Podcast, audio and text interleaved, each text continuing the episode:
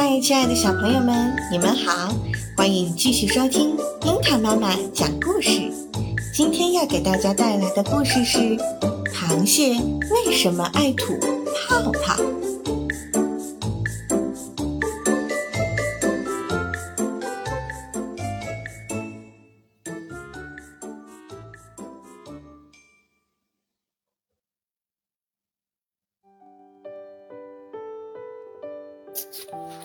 青蛙和螃蟹住在河边，他们是好邻居。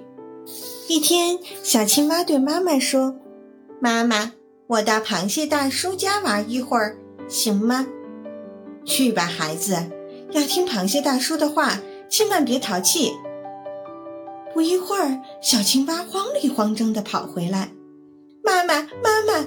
小青蛙一进门就喊：“你快去看看吧！”螃蟹大叔病得不轻呢，嘴里一个劲儿的翻白沫。妈妈吓坏了，连忙跟着小青蛙到螃蟹家一看，可不是吗？螃蟹嘴里还在不停地翻着白沫呢。妈妈，赶快找医生吧，不然大叔就没命了。谁说的？螃蟹大叔突然说话了。谁说我病了？我们老师说，病人吐白沫就有抽搐的危险。啊哈哈哈！螃蟹大笑起来。我好端端的，哪儿来的病呀？那你嘴吐白沫？我那是在呼吸呢。螃蟹打断了小青蛙的话。我们螃蟹离开水到陆地上，就只能这样呼吸。要是不吐泡泡，恰恰说明我们已经死了，或离死不远了。有经验的人根据这个特点，就能判断我们是死是活。螃蟹他大叔，青蛙妈妈感慨地说：“我活了这么大岁数，才明白你们的奥秘，真是活到老学到老呢。”啊。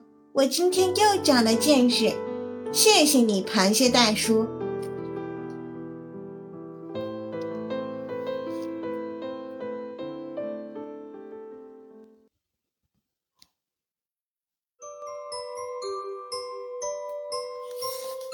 小朋友们，刚才的故事是来自中国的神话。那么，螃蟹究竟为什么会吐白沫呢？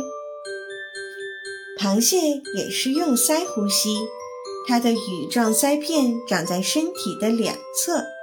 它在水里时，鳃把水中的氧吸到血液中，再把被滤过的废水从嘴两边吐出来。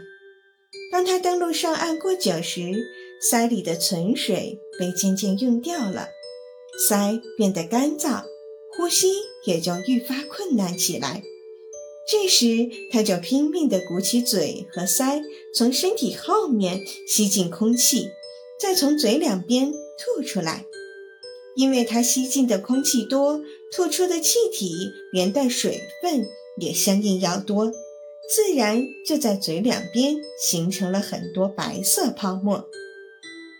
这就同我们人感到口干或讲话太多而使口中的唾液被带到口角外形成泡沫是一个道理。好了，小朋友们，如果你们好奇的话，可以让你们的爸爸妈妈给你们买一两只螃蟹，拿回家观察观察，看看螃蟹是不是真的有吐白沫哦。好了，我们今天的故事就到这里啦，我们下期。再见。